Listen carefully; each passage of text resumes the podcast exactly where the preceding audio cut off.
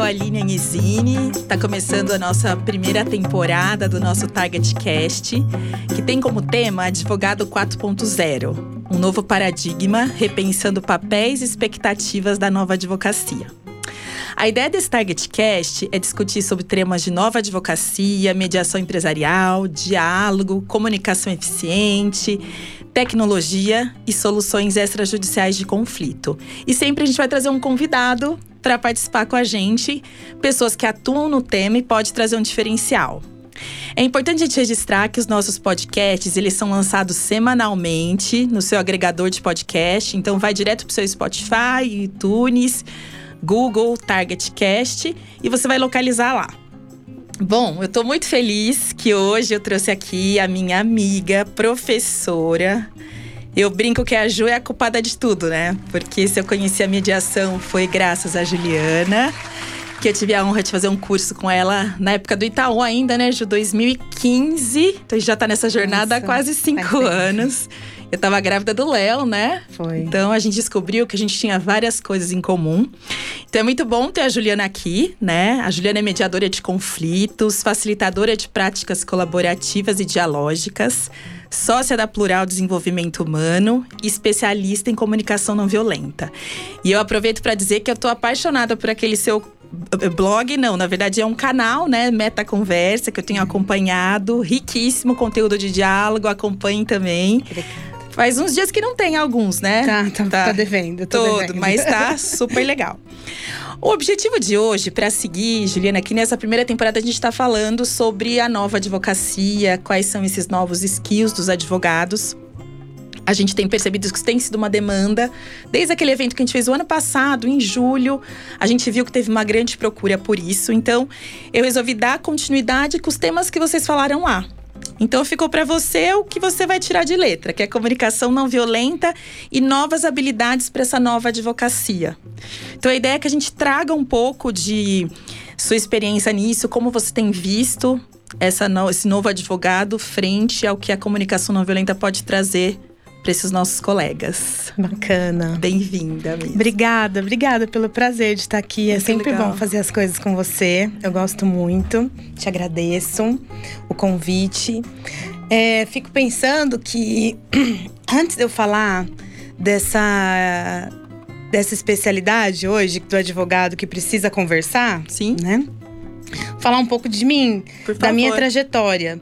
Por quê? Porque eu, eu sou uma advogada sim, sim. formada Importante. há 24 anos e eu não aprendi nada das coisas que eu tenho precisado hoje. na faculdade de Direito hoje. Então, eu penso que isso vem mudando, né? Tem várias, várias iniciativas para isso ir se transformando ao longo dos tempos.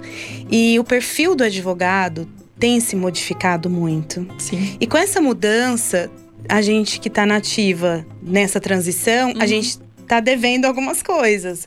Tá faltando para nós é, algumas habilidades, desenvolver algumas habilidades, e a comunicação é uma delas, é a nossa inteligência emocional, Sim. coisas que a gente não foi aprendendo ao longo da faculdade, a própria negociação, Sim. empatia, várias coisas que. a resiliência, né? Tem, tem tantas coisas aí nesse pacote da inteligência emocional que imagina, isso se algum professor chegasse na faculdade, isso pra gente. tá louco, né? Uhum. Quem é essa pessoa que tá oferecendo esse tipo de coisa? Então, é, hoje a gente está tendo que correr atrás. E eu fui correr atrás disso. Comecei a trabalhar com a mediação uhum. e fui percebendo que a comunicação era a grande chave para que os conflitos pudessem ter uma possibilidade de solução consensual. Perfeito. Porque Antes disso, a gente conhecia o litígio, Sim. alguém decidindo pelas pessoas, uma terceira pessoa, o juiz decidindo. Quando a gente precisa colocar em prática a nossa habilidade de é, pensar nos nossos interesses, pensar nas nossas necessidades, começar a entender um pouco do outro lado também. Aí a gente começa a perceber a necessidade de ir atrás desses recursos. Sim. E aí a comunicação foi essa grande chave. Por quê? Porque eu consigo ter um pouco mais de clareza para me expressar, porque eu consigo falar de uma forma que o outro consiga ouvir. Sim. Porque a comunicação não violenta ela foi trazendo muito isso para mim. Eu conheço a comunicação não violenta é, a, a, hoje, 2020, há 10 anos eu conheço. Só que a comunicação não violenta, ela não basta só você conhecer, ter lido o livro. Sim. Ter feito uma aula. Uhum. Ela é cotidiana. Uhum.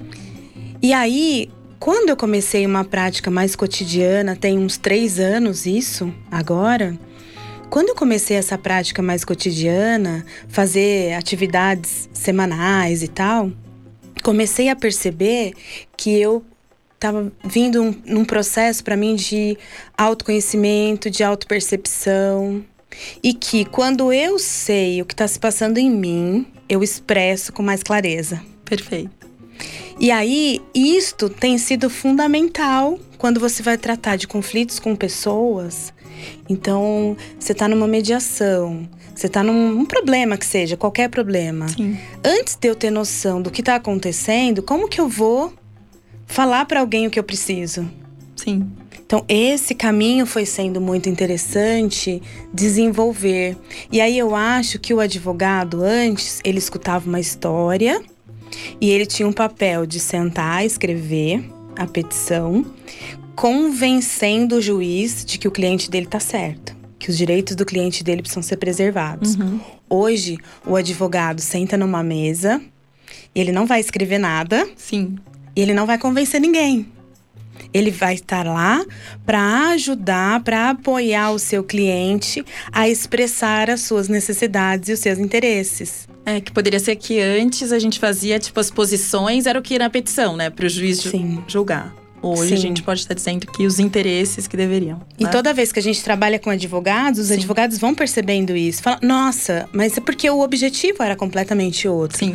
Não é que a gente fazia errado, ao contrário, assim. Eu que acho é que você falou, que não teve esse conhecimento, né? Não teve esse não acesso. Não teve esse, esse acesso. Sim. E também eu fico pensando, eu dei aula outro dia para uma turma de advogados, a menina virou para mim e falou assim: "Então, você sabe que eu não me encontrava no jeito que eu fazia, que agora eu tô me encontrando". Eu escuto Sim. muito isso. Isso é muito bom, né? Porque você vê que tem uma realidade aí que talvez fosse não fosse proposital, né? Ela fosse feita daquela forma e pronto, né? Meio é frustrante, né? Sim. É frustrante você querer passar uma coisa, depender de quem tá do outro lado Sim. interpretando para você ter sucesso ou não naquilo que você fez. Então você fica muito na dependência do outro, Sim. né? Seja o juiz, seja quem for, que o árbitro, quem for interpretar aquilo que você está dizendo. Agora, quando você está numa conversa, você mesmo tem a oportunidade oportunidade de ir complementando, de ir fazendo com que a pessoa possa Faça, te compreender uhum. aquilo que você gostaria que ela compreendesse. E construa conjuntamente, e né? E construa conjuntamente.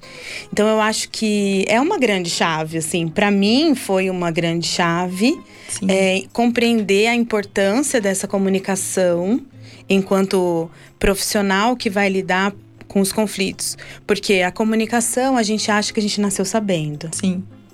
Ah, por que eu vou aprender a me comunicar? Eu me comunico. Eu sim. falo, sim, a gente se comunica até com a boca fechada, né? Se a gente chora, a gente comunica. Se a gente tá em silêncio, a gente vira as costas. A gente comunica o tempo todo. Sim. Né?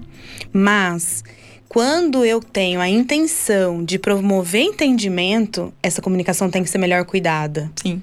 Porque a comunicação do dia a dia é uma comunicação que não chama tanta atenção. Agora, se eu tenho um entendimento, um problema para resolver, uhum. aí eu preciso cuidar melhor dessa comunicação. Sim. E aí que está o X da questão, né? Sim. Que é o que você fala sempre muito bem sobre o debate e o diálogo, né? Sim. Gosto, dessa, gosto de fazer essa diferença. Sim. Porque a gente, o que vai fazer é uma comunicação ser mais eficiente é a possibilidade de haver escuta dos dois lados. Sim. Né? Então, o diálogo, a dialogia vem dessa possibilidade de duas lógicas coexistirem. Sim. E quando a gente fala no debate, a minha lógica é superior à sua. Sim. E aí eu já não tenho mais espaço para te ouvir. E se eu não dou espaço para você me ouvir, você também não vai me ouvir. Daí pronto. Para que que nós estamos sentados numa mesa? Exatamente. Se não tem espaço para as nossas lógicas acontecerem juntas. Sim.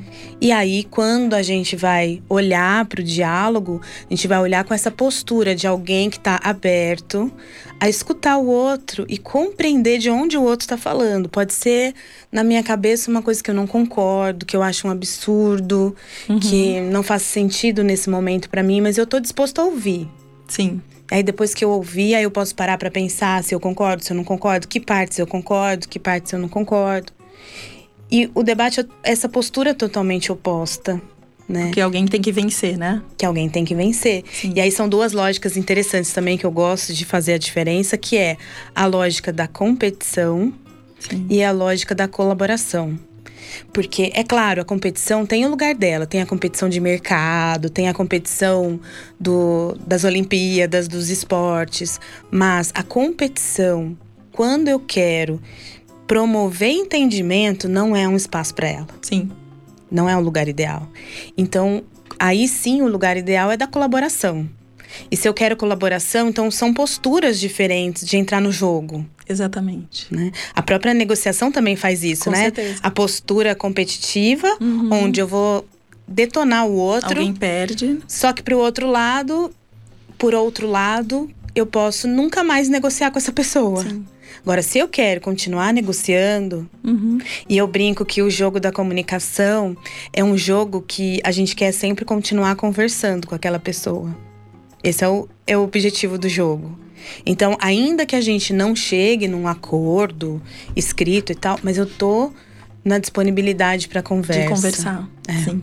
E falando um pouco da comunicação não violenta em si, né? É a gente já superou uma fase, não sei se você lembra quando a gente falava em 2017 que a gente usava o termo até quando estava começando seus estudos de comunicação eficiente, que como que a comunicação não violenta entraria nas empresas. A gente é, não é que a gente evitava, a gente tinha menos conhecimento que a gente tem agora, né? Eu acho que a uhum. gente pode colocar dessa forma, uma forma de maturidade disso quando você iniciou o percurso. E eu gostei muito de um post que você fez e aí eu vou abrir para você comentar que o grande lance da comunicação não violenta é você saber os momentos que você é a girafa e os momentos que você é o como chama o outro símbolo? Chacal. Chacal, desculpa.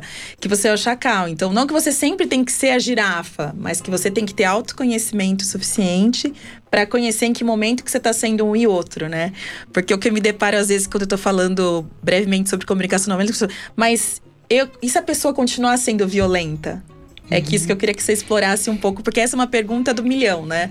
É eu, eu, faço a minha parte, mas e se ela continua sendo violenta? E aí que eu acho que é esses momentos de autoconhecimento, né? É, é muito legal, porque realmente toda vez que a gente apresenta a comunicação não violenta, toda vez que você introduz o estudo da comunicação não violenta, é isso que as pessoas têm. Como é que faz do outro lado? Porque como se dependesse, se a gente para se comunicar, a gente dependesse do outro lado no sentido daquilo que a gente faz corresponde. Sim. E aí tem uma série de coisas, né, que envolvem isso. Por quê? Porque a gente vive num modelo é, do instinto. Sim. Então você fala uma coisa, me, me sinto agredida. Né? Não é que você me agride também. Sim. Tem isso que o Marshall Rosenberg, que é o criador, desenvolvedor da comunicação não violenta, ele, ele trabalha bastante isso Sim. na teoria dele. Porque não é uma coisa que uma pessoa faz que me faz sentir. Uhum. É o que eu sinto, são as minhas necessidades não atendidas Exatamente. que me fazem sentir e ter aquele movimento emocional. Sim. Então, quando alguém me fala uma coisa e aquilo pega mal para mim e eu já respondo agressivamente a essa coisa, quando eu faço isso, eu vou responder instintivamente. Sim. Quando eu tenho esse movimento de consciência do que eu tô falando, por isso que quando é, um nome também que a gente já usou e que é bem interessante é comunicação consciente. Sim. Porque a comunicação não violenta, ela promove uma consciência do que eu tô fazendo. Sim. Isso eu acho muito legal. Muito legal né? mesmo. É, essa consciência promovida pela. É, eu vou falar às vezes, eu vou usar a expressão CNV, porque sim, sim. ficar falando toda hora comunicação, comunicação não violenta, violenta é uma sigla, não é, não é essa sigla uhum. que reduz tudo, mas é pra gente talvez economizar as palavras aqui. E aí, quando a gente faz isso, a gente vai para esse movimento de cuidar um pouco melhor do como isso está chegando para mim uhum. e como é que eu estou expressando para o outro. E aí o Marshall, ele usa esses dois símbolos, o chacal e a girafa, o chacal como aquele, aquela linguagem mais agressiva, que a gente é treinadíssimo. Uhum, e a linguagem da girafa, que ele escolheu a girafa, porque a girafa tem o maior coração, coração. dos animais terrestres. Gosto sempre de falar isso, porque as pessoas acham bobo. Sim, porque a girafa, né? Por quê? Porque essa girafa é, uhum. é infantil, né? E, e é nessa ludicidade dele, se você for procurar no YouTube, tem vários vídeos dele com orelhinha de girafa, segurando marionetes, para mostrar pra gente que a todo momento a gente tá navegando entre esses dois. Sim. Então não existe uma pessoa que é só chacal e uma pessoa que virou só girafinha, até porque ela fez o curso. Sim, né? sim. Mas ela vai passar a ter uma, esse, esse olhar para o que, que eu estava cuidando quando eu fiz aquela coisa. O que, que eu estava cuidando é, no para o outro. Eu estava cuidando da necessidade do outro. Uhum. E aí a gente vai conseguindo. Então a gente tem uma frase assim no grupo de. Eu faço parte de um grupo de comunicação não violenta de facilitadores do Brasil e a gente conversa muito sobre essa ideia de que é, quando a gente pratica na luz, né? Aquele movimento de estar tá treinando, de participar de eventos, de estar fa fazendo isso na luz, né? Num lugar tranquilo, com pessoas que estão dispostas uhum. a me ajudar nisso. para eu estar tá melhor e mais forte para a hora que eu tiver que praticar na sombra. Que legal. Porque. E aí, essa importância dos treinamentos, dos eventos, dos, de todas as coisas que vão acontecendo. Por isso que eu falo que a prática ela tem que ser diária. Sim. E ela tem que ser sempre constantemente alimentada. Porque senão a gente perde. Eles falam, fazem uma comparação com a musculação. Se eu não treino, cai tudo. Sim. E a musculação que a gente vai fazendo são esses exercícios, essas práticas. E aí, quando eu tô numa situação onde o outro está sendo violento comigo, eu mesmo com todo o meu esforço, eu posso escolher como que eu vou agir. Se eu vou continuar nessa conversa. Sim. Teve uma, uma simulação no workshop que eu fiz no interior e aconteceu exatamente isso. Uma pessoa foi provocando, provocando, provocando. É, uma história real que ela estava fazendo como se eu fosse a, a pessoa da conversa com ela. Tá bom. E num exercício. E aí essa pessoa falava, né, foi, foi instigando cada vez mais para a violência. Falei, agora é hora de parar. É parar. Eu quero continuar nessa conversa e me ferir, depois me arrepender das coisas que eu falei e parar de conversar com essa pessoa e romper um relacionamento. Ou eu escolho falar para essa pessoa: olha, a forma como nós estamos conversando agora vai ser muito prejudicial e você é importante para mim. Eu não quero continuar essa conversa agora. E aí a pessoa falou: Nossa, nunca passou isso na minha cabeça. Ah, nunca parei para pensar que eu podia parar de, de estar nessa conversa. Sim. Então, e que é muito difícil a gente parar, né? Sim, é muito difícil a gente parar, porque a gente tem a ideia, no fundo, no fundo, de vencer. Sim. A gente quer vencer. Por muitos momentos, acho que a gente sair é muito difícil. Sim. E a gente foi treinado, nós advogados fomos treinados para isso. Sim. Eu não conheço na advocacia um treinamento do advogado é, na faculdade, na graduação, é, que não trabalhe o vencer o processo. Sim. Todos nós fomos trabalhados para isso. Até as últimas instâncias. Até as últimas instâncias. Correr. A gente usa isso. essa expressão. Sim. Eu ganhei o processo. Vou eu ganhei levar até processo. o fim. Eu ganhei. É. Passa a ser nosso, né? É. E assim, é claro que nesse lugar do processo, do convencimento, de uma terceira pessoa decidindo, ainda poderia até ter uma certa lógica. Mas hoje, para esse novo advogado que senta na mesa para conversar, é outra lógica mental. Sim. Não cabe mais, né? Não tem mais esse espaço, né? Não. E o que, que você sugeriria como. Porque um advogado fazer todo esse percurso, como você, você fez ao longo de anos de comunicação não violenta, acho que acaba isso se tornando uma especialista nisso, mas um advogado. Quais seriam as dicas que, por exemplo, você daria para advogados que estão querendo se interessar pelo tema? Como você acha que isso poderia caber na rotina dele, sem parecer piega, sem parecer uma coisa é, que ele não está querendo entrar com ação? Porque isso, às vezes, em alguns treinamentos Acho que a gente, a gente sempre se depara quando você vai falar de desenho de solução de disputas. Olha, você não precisa entrar com a ação. Você pode dar multi-opções. Ah, mas você não quer entrar? Minha ação não é boa? Você não confia? Como sair disso e como a comunicação não violenta pode talvez ajudar nessa rotina aí dos advogados? Nossa, é muito legal isso, porque eu acho que tem um monte de coisas para fazer antes. Sim. Então, é, preparar o cliente então tem uma gente falando assim: "Ah, mas eu vou, o meu cliente, ele tá nervoso, ele vai chorar". Então assim, saber que uma pessoa, quando ela está numa situação de conflito, ela perde sua inteligência. Sim. Inteligência emocional e a inteligência mesmo, coeficiente de inteligência reduz. Sim. Comprovado isso, já que as pessoas gostam que a gente fale. Comprovado cientificamente, né? Uhum. As pessoas têm um teste aí que pede 30 pontos de QI. Então, como é que eu vou pensar em soluções se eu tô com uma pessoa que está reduzida a condição dela de pensar sobre isso? Então, a primeira coisa é eu me preparar para acolher as emoções, entender. Então, conhecer a comunicação não violenta ajuda a pessoa a falar para outra pessoa. Então, eu vou lá, eu estou falando com o meu cliente. Eu vou ajudar o meu cliente a falar para mim: olha, fala sua observação. Diferente do que dele falar assim: "Ah, aquele aquele meu fornecedor é que rótulos também não ajudam nada. Aquele meu fornecedor lá é um sanguessuga". Uhum. Vamos dar um exemplo. Ah, esse fornecedor, então, sanguessuga, o que, que ele faz uhum. com você? Traz para mim elementos que você se sente sugado, explorado, nananã. Aí eu vou trazendo isso.